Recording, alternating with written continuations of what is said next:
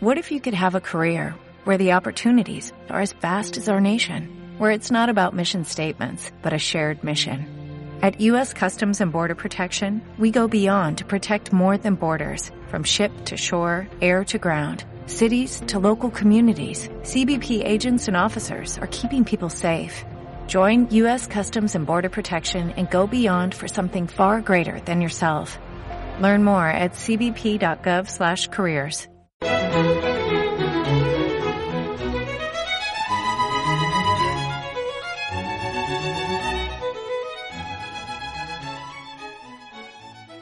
Bienvenido a la emisión número 7 de ce podcast Guide de Barcelone. Un podcast conçu afin de vous aider à préparer votre séjour à Barcelone. Je m'appelle José Gómez, le fondateur de Looking Barcelona, une société où je propose des visites guidées à Barcelone pour découvrir la ville. Bon, et aujourd'hui, euh, on va faire, à partir d'aujourd'hui, je vais dire qu'on va faire une émission chaque mois avant. C'était, j'ai fait, j'ai fait une émission chaque deux semaines, mais maintenant, c'est le mois de mai, le mois dernier, avril. Maintenant, c'est la haute saison pour nous. Et j'ai beaucoup de, de, visites guidées tous les jours, la Sagrada Familia, le parc Güell, le quartier gothique, les, des visites gastronomiques. Alors, j'ai beaucoup de, de, visites et j'ai pas de temps pour préparer les émissions. Alors, on va faire une émission une, une fois, une émission par mois. Et après, à partir d'octobre, hein, on va récupérer les deux émissions à mois, une émission chaque 15 jours. Bon, et aujourd'hui, on va dédier cette émission à la fondation de Barcelone, qui était les premiers Barcelonais. Et bien sûr, c'était les Romains. Comme beaucoup de villes qui existaient aujourd'hui en Europe, Barcelone était fondée par les Romains. C'était au premier siècle avant notre ère, concrètement l'an 15 avant notre ère. La ville était fondée au cours de la Seconde Guerre punique contre les Carthaginois. La Première et la Deuxième Guerre punique ont été les premiers grands conflits entre civilisations survenus en Méditerranée. C'était un conflit d'intérêts. Les Carthaginois avaient de nombreux territoires autour de la Méditerranée et les Romains aussi. Et ils ont fini par se battre pour le contrôle de la Méditerranée. Vous avez sûrement entendu parler de Hannibal, qui est venu presque Rome même en traversant les Pyrénées et les Alpes avec une troupe d'éléphants. Hannibal quitta Carthagène, une ville située dans le sud de l'Espagne, et se dirigeait vers Rome. Enfin, Hannibal n'a pas pu entrer à Rome, mais les Romains se sont sentis tellement humiliés qu'ils sont complètement détruits des années plus tard Carthage, située dans l'actuelle Tunisie. À partir de ce moment-là, les Romains ont réussi le contrôle de la Méditerranée. C'est dans ce contexte que la ville de Barcelone a été fondée. Les Romains savaient très bien qu'ils qu faisaient. Alors, je veux dire que, que les Romains décidaient de s'installer à Barcelone parce que c'est un, un, site stratégique, près de la via de la Voie Augusta. La Voie Augusta, la Via Augusta, c'est la route qui reliait Rome à Cadix. Cadix, c'est une ville située dans le sud de l'Espagne. Une route très importante pour contrôler l'Espagne. Cadix, c'est une ville, oui, située dans le sud de, de, l'Espagne, à l'actuelle Andalousie. Barcelone était, est située aujourd'hui aussi entre deux rivières importantes, les Bessos et les Llobregat. Alors, il y avait de l'eau. L'eau était très importante, essentielle pour les Romains. Ils émenaient l'eau de la ville de Moncada, une région située à 20 km de Barcelone, au moyen d'un aqueduc. Dans les premières années, Barcelone n'était pas qu'une colonie romaine. Mais les Romains n'étaient pas les premiers habitants de la région, bien sûr. Avant, il y avait les Ibères. Nous appelons les Ibères les habitants de la, de la péninsule ibérique avant les Romains. On considère qu'il est apparu autour du 7e siècle avant notre ère et sa civilisation terminée autour du 1er siècle avant notre ère, à cause des de luttes contre les Romains, bien sûr. L'histoire ne les a pas très bien traités aux hivers, bien que les hivers aient leur propre écriture, les rites funéraires, ils fabriquent leur propre argent, contrôler la technologie du fer et l'art.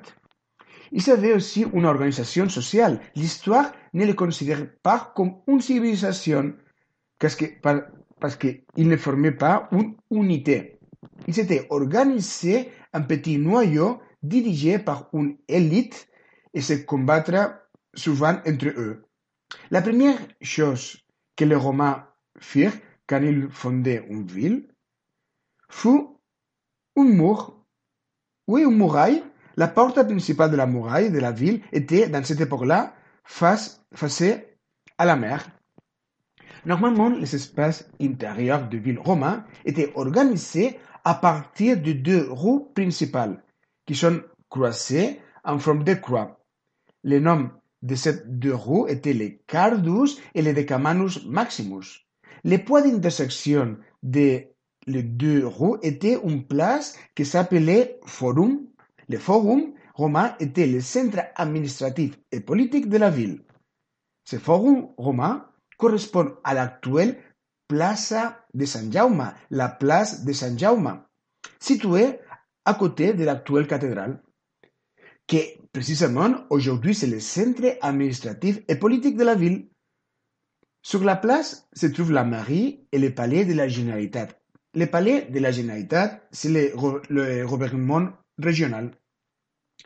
Je trouve marrant et curieux que la place soit le centre politique de la ville depuis 2000 ans. Au début, Barcelone fut une colonie romane destinée aux soldats romains à la retraite. Entre guillemets, on peut dire que c'était une ville de retraite. La façon dont Rome payait aux légionnaires, les soldats, quand ils se retiraient, était, était avec la terre, avec des parcelles. Ainsi, tout l'extérieur de Barcelone, de la muraille, des hectares et des secteurs était divisé en parcelles destinées aux anciens légionnaires romains.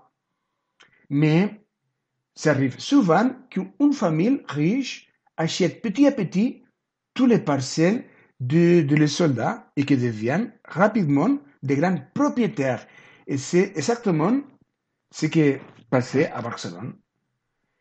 Mais nous n'avons pas encore parlé du nom que les Romains choisissent pour la ville. Et on y va, préparez-vous. Alors, c'est Colonia Julia Augusta Paterna Barquino. Je le répète, attention. Colonia Julia Augusta Paterna Barquino. Les noms font référence à l'impérateur fondateur Auguste et aux familles qui fondaient la colonie. Mais le plus important, c'est le dernier mot, Barquino. On l'écrit Barcino. Il existe de nombreuses théories sur la signification du nom Barquino. D'ici, de Barquino vient Barcelone. Mais aucune n'est pas clair. Aucune théorie, c'est pas clair. Alors, très probablement, c'est un nom, un nom d'un endroit, d'un lieu. C'était le nom que les hivers les habitants qu'il y avait avant les Romains donnaient à la colline de Montjuic. Il, est très probable que l'origine du nom de la ville, Barcelone, est liée à la colline de Montjuic. Montjuic est une colline qui se trouve à l'intérieur de Barcelone. En fait, en fait, se situe dans une des limites de la ville. La colline mesure 195 mètres et bon, on peut voir la colline en fait de tous les poids de la ville. À l'époque des Romains, était, la colline était plus grande qu'aujourd'hui et devrait se démarquer beaucoup dans la planaire de Barcelone. À ce moment-là, il, il aura souvent l'air plus majestueux qu'aujourd'hui. Parce que avant la colline était plus grande qu'aujourd'hui. Colline et Montjuic en fait était la carrière de la ville depuis les années 60 du siècle dernier. Alors, la colline a diminué de taille avec le temps. Alors, avant, ce monde était plus grand qu'aujourd'hui. Bon, et certaines familles de Barcelone font une fortune très importante avec du vin. Et avec du temps, il y avait certains membres de cette famille qui étaient des sénateurs à Rome, à côté de l'impérateur.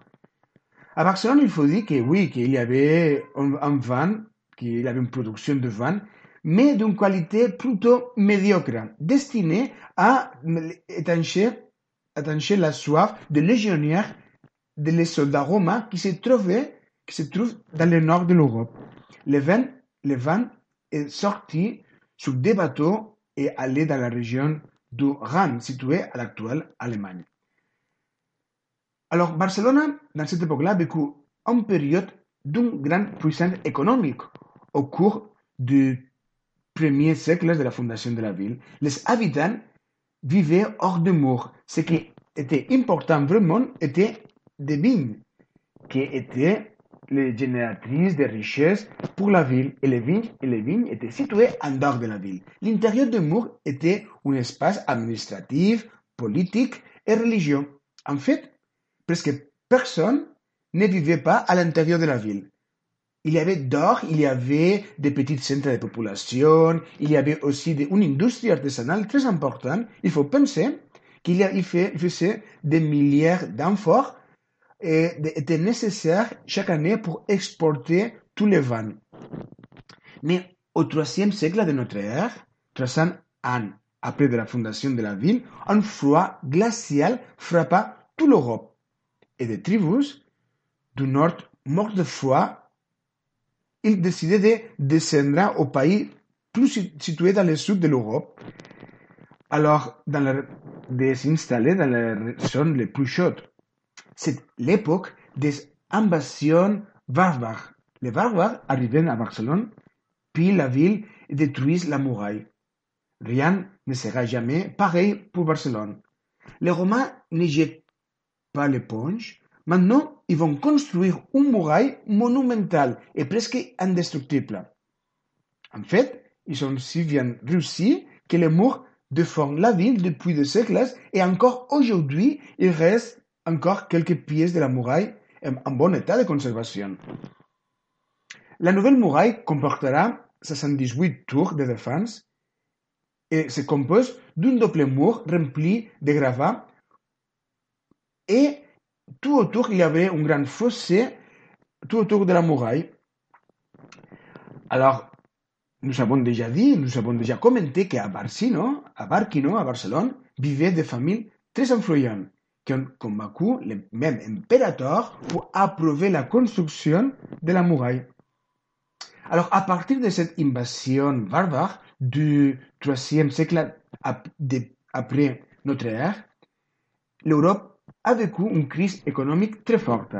Les vignes étaient remplacées pour de blé et les Goths, les peuples les procédant du centre de l'Europe, remplacera les Romains pour s'installer définitivement à Barcelone. Mais les Romains laissaient à Barcelone et toute l'Espagne un patrimoine encore présent. À Barcelone, ils ont laissé une infrastructure qui encore des siècles plus tard on peut utiliser comme la muraille ou avant l'aqueduc qui était utilisé jusqu'au XIVe siècle.